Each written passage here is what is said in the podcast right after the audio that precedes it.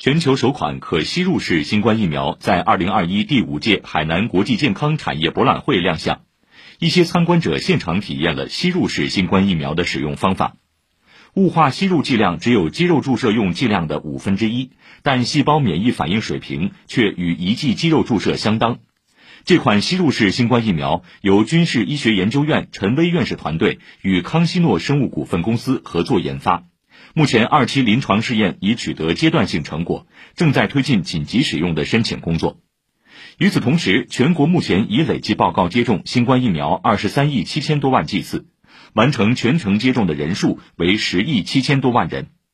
国家卫健委疾控局副局长吴良友介绍，下一步我国将继续推进重点人群疫苗加强免疫和三到十一岁人群疫苗接种工作，对重点人群实现应接尽接。呃，目前呢，三到十一岁人群已经接种了八千四百三十九点五万人，加强免疫已经接种四千九百四十四万人。我们将力争在十二月底完成三到十一岁人群的全程接种工作。